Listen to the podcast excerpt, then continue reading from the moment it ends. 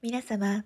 本日も神成東子のボイスエッセイをお聞きくださいまして誠にありがとうございます。短い時間ではございますが、どうぞごゆっくりお楽しみください。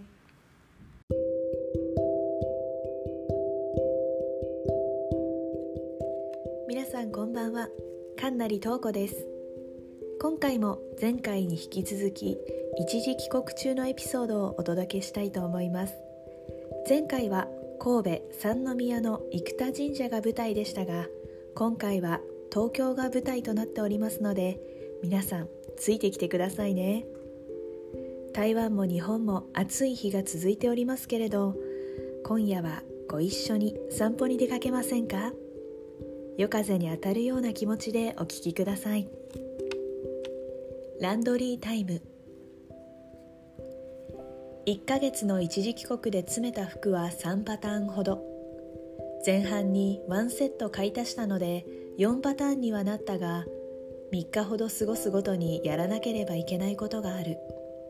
選択である。今回の一時帰国中は半分以上をホテルで過ごしたので滞在中は何度かランドリーに出かけた。娘と夫が寝る準備を整えている頃に一人膨らんだエコバッグを背負って出かける。数分歩いてランドリーに着くと洗濯から乾燥までを1台で済ませられるものを選ぶ。そうすれば途中で乾燥機に移し入れる作業が省ける。一度の洗濯乾燥はおよそ40分ほどで仕上がるのだが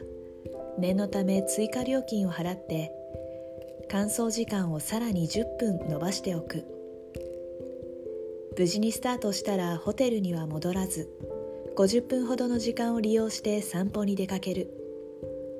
この時間は今回の一時帰国中のリフレッシュタイムだった。海外で生活する立場からすれば一時帰国自体が息抜きではあるけれど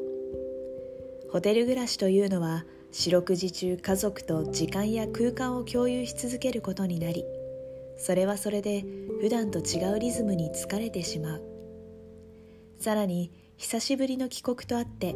こなすべきタスクが多いので日中は毎日やるべきことと向き合っている。台湾では毎日1万歩以上歩くことを目標に娘の送り迎えや語学センターからの帰り道に歩いていた。歩くことで脳や感情をリフレッシュさせられるのでそのような時間がこの一時帰国中においても必要だった。タスクをこなすために日中歩き回るおかげで歩数自体は稼いでいたものの歩く目的が大きく違っているのでたとえ1万5000歩歩いた後でもランドリータイムの足取りは軽い。ある日の散歩コースは高輪周辺のランドリーを起点に坂を登ったり下ったりしながら進んだ。第一京浜という大きな通りにぶつかると山手線の新駅高輪ゲートウェイ駅はすぐそこだった。時計を見ると時間はまだ大丈夫そうだからせっかくだし改札まで行ってみることにした。駅前の土地では大掛かりな区画整備が行われており改札にたどり着くまでは本当に開業しているのか疑いたくなったほどだ。駅に向かって歩く人も反対に街の方へと出ていく人も数えるほどで想像していた新駅の風景とは違っていた。ここは品川駅と田町駅の間に位置し通りを挟んで西側には高輪の住宅地が広がる。地下鉄の泉岳寺駅からも近くそれなりに人の流れがあるのかとも思っていたが夜の新駅周辺はとても静かだった。改札フロアまで上がると北側のビルの隙間から東京タワーが見えた。雲は多いが肌に触れる空気の温度や湿度はちょうどよく心地いい。きっと数年後にはこの景色や空気感は大きく変わっているのだろう。この静けさもこの心地よい風も今だけのものだ。完成された街東京。その一角でまだまだ前進している。静かな夜の中でここから新しく作られていく街の光がふんわりと広がっていて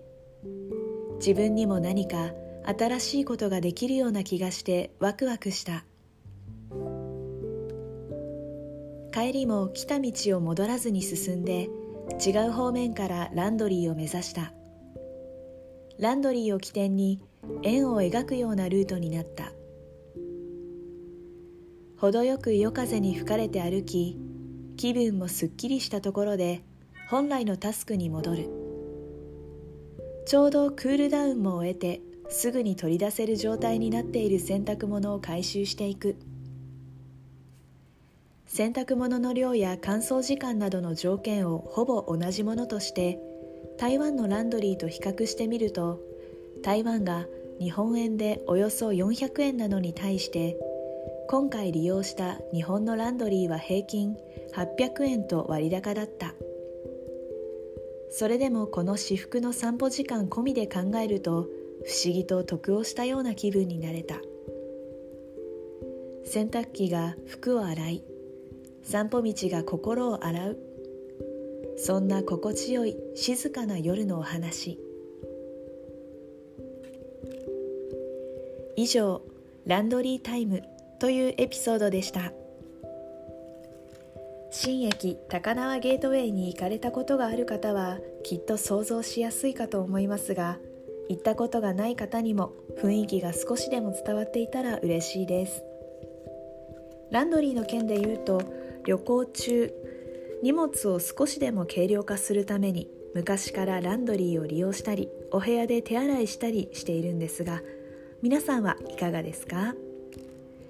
最近はホテルによってはランドリールームがあったりして便利ですよね。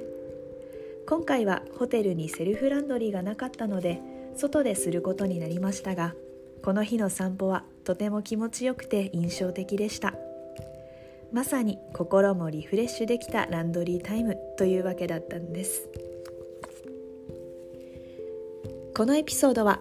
ノートというサイトでテキストを公開しております。ノートスペースかんなり投稿でブラウザからもお楽しみいただけます。ノートはアルファベットの小文字で NOTE となっております。ご意見やコメントはノートまたはインスタグラムでもご利用いただけます。インスタグラムのアカウント名は、アットマーク、トーコ03437、アットマーク、アルファベットの小文字、TOKO、続いて数字の03437となっております。インスタグラムでは更新のお知らせも行っておりますので、ご興味のある方はぜひフォローしていただけると嬉しいです。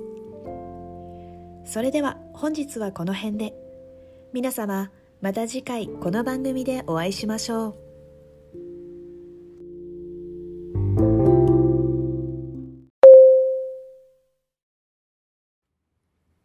皆様本日もかんなり東子のボイスエッセイをお聞きくださいまして誠にありがとうございました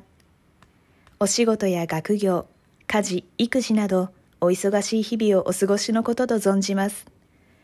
皆様体調など崩されませんようどうぞご自愛ください。本日は誠にありがとうございました。